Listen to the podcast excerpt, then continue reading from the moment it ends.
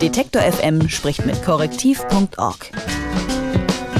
Jede Woche eine Recherche, ein Gespräch. Einen Fehler, der sich in eine Zeitung einschleicht, den nennt man Ente. Ich stelle mir das so vor, diese Ente watschelt aus Versehen in die Redaktion rein. Sowas wie eine tollwütige Ente, die mutwillig Falsches verbreitet, heißt heute Fake News. Im Jahr der Bundestagswahl befürchten manche, dass Desinformationskampagnen Einfluss auf die Ergebnisse haben könnten. Vielleicht können wir da ja von unseren Nachbarn lernen. Am Sonntag entscheidet sich in Frankreich, ob Emmanuel Macron oder Marine Le Pen der nächste Präsident oder die nächste Präsidentin wird. Und im Wahlkampf dort sind auch eine Menge Fake News kursiert. Was für einen Einfluss diese gezielt verbreiteten Falschmeldungen haben und wie die französischen Medien damit umgehen, darüber spreche ich mit Jacques Peset. Er arbeitet als Journalist in Berlin, ist Fact-Checker und schreibt für die Rechercheplattform korrektiv.org. Hallo Jacques. Hallo. Nach der Wahl Donald Trumps zum US-Präsidenten gab es ja manche, die haben gesagt, es lag an den Fake News. Die waren zum Beispiel, dass Hillary Clinton Kontakte zu einem pädophilen Ring hatte oder für einen politischen Mord verantwortlich gewesen sei. Was für zweifelhafte Geschichten über die Kandidaten kursieren kursieren denn in Frankreich? Es gab viele Fake News auch in Frankreich, vielleicht nicht so groß wie in den USA. Es wurde nicht gesagt, dass der Papst irgendeinen Kandidat in Frankreich unterstützt, sondern man könnte Gerüchte hören,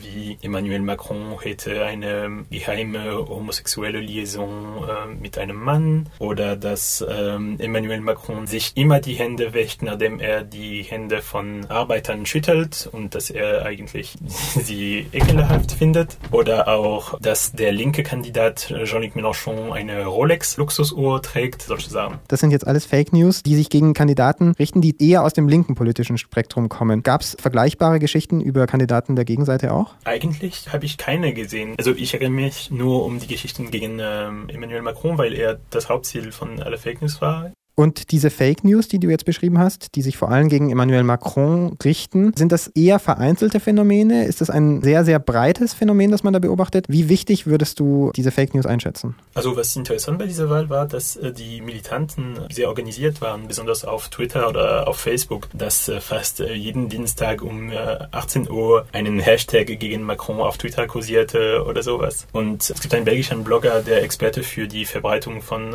Falschmeldungen auf die sozialen Netzwerke ist ist, der heißt äh, Nicolas van der Bist. Der hat sich interessiert eigentlich für die neuen sehr großen äh, Fake News, die ähm, während des Wahlkampfs kursiert sind. Und äh, sechs davon gingen um Emmanuel Macron und er sah, dass die drei Gruppen, die am meisten Fake News geteilt haben, waren die Unterstützer von Marine Le Pen, die Fionisten und die Leute, die für Sarkozy gewählt hatten, also bei der Primärwahl. Also man sah schon, dass die Leute, die am meisten Fake News über Macron geteilt haben, waren eher konservativ oder rechtsextrem. Und er sieht auch, dass sie oft Artikel von Zeitungen wie Sputnik oder Russia Today geteilt haben.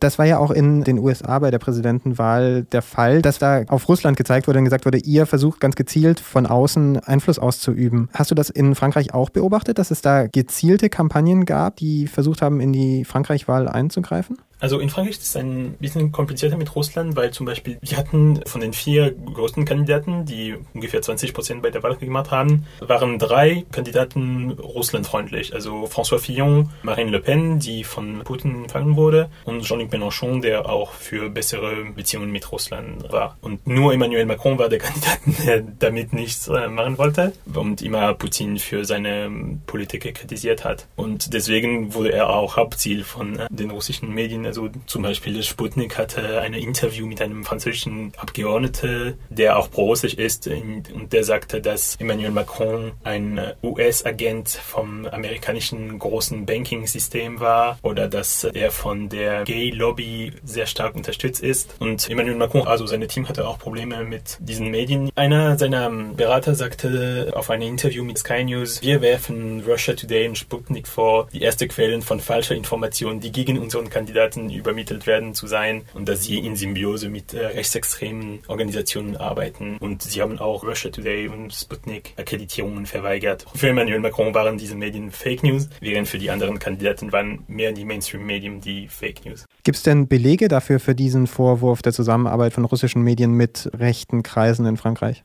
Also man weiß schon, dass äh, Russia Today und Sputnik vom Russland finanziert wird. Aber in diesem Fall war es auch so, dass äh, Russia Today so und Sputnik haben immer gesagt, ja, wir wollen Beweise haben von Fake News, die wir veröffentlicht haben, weil im Fall von Sputnik ging es darum, dass ein Abgeordneter das gesagt hat. Bei äh, Russia Today war es auch so, dass vielleicht wurde Macron mehr für seine Politik kritisiert als äh, François Fillon, der wegen seiner Affäre schon, schon sehr unten war. Der andere Fall für Macron ist auch, dass sein Team hatte im Februar behauptet, dass dass sie äh, von russischen Hackers angegriffen worden sind. Aber danach sagte auch sein Berater für Digitalisierung, dass es keine klare Beweise dafür gab, weil es könnte auch sein, dass Leute sich als äh, russische Hacker präsentieren. Und ähm, eine japanische Firma hat in einem Report gesagt, dass äh, Emmanuel Macron im März von äh, Phishing-Cyberattacken angegriffen worden ist. Aber sein Team sagte, dass sie keine Dateien vermittelt haben. Bis heute gibt es keine Beweise, dass Russland die französische Wahl beeinflusst hat französische Medien versuchen, Fake News aufzudecken und die Wahrheit herauszufinden. Das ist ja jetzt nicht so richtig überraschend, das kennen wir aus anderen Ländern auch. Aber es ist ja auch so bei der Wahl, dass die verschiedenen Kandidaten und Kandidatinnen auch eigene Teams eben, du hast es ja beschrieben, als Ermittler eingesetzt haben. Das macht ja nicht nur Macron, oder?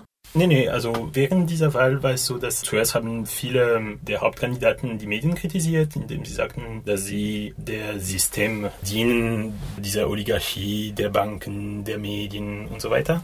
Deswegen haben auch äh, der Front National sowie äh, François Fillon sowie äh, Jean-Luc Mélenchon oder auch Emmanuel Macron ihre eigenen Fact-Checking-Teams gegründet. Es gibt diese Idee, dass sie wollen als äh, journalistisch erscheinen, weil sie wissen, dass äh, die Leute die Rubriken eigentlich von Fact-Checking mögen. Aber es ging nicht wirklich um Faktenchecks. Weiß man denn, ob diese Fake News Einfluss hatten auf den Wahlkampf und auf die Entscheidungen, die die Französinnen und Franzosen jetzt am Sonntag treffen müssen und am vorletzten Sonntag schon getroffen haben?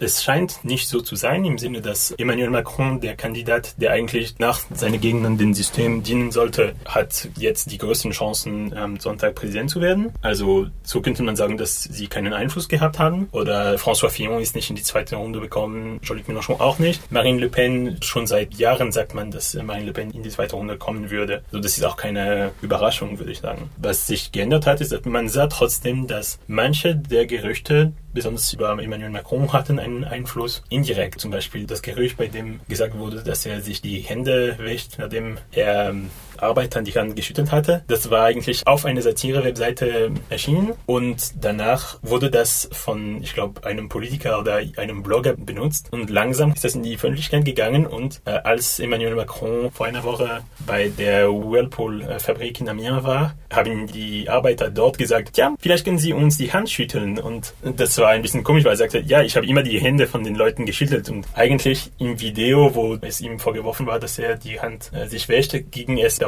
dass er vorher einen Fisch angefasst hatte. Und deswegen war seine Hand nicht sauber und er hat sie gewaschen. Aber man sieht trotzdem, dass diese Fake News irgendwie am Ende von diesen Arbeitern in Amiens geglaubt wurden. Jacques, du bist Franzose, du lebst in Berlin, du kennst beide Länder. Meinst du, dass das, was wir jetzt im Frühjahr in Frankreich beobachten an Fake News, auch nach Deutschland kommt zur Bundestagswahl im Herbst? Was ich schon gesehen habe, habe ich den Eindruck, dass die Fake News noch im Moment in Deutschland mehr um Unsicherheit und Flüchtlinge gehen, also noch nicht persönlich auf die Kandidaten. Wenn morgen ein Blog schreibt, äh, Angela Merkel hat sich zum äh, Islam konvertiert, das würden eigentlich nicht so viele Leute glauben. Was wichtig auch an einer Fake News ist, ist, ob sie glaubwürdig ist oder nicht. Und je glaubwürdiger sie ist, desto mehr hat sie Chancen, in die Öffentlichkeit zu kommen.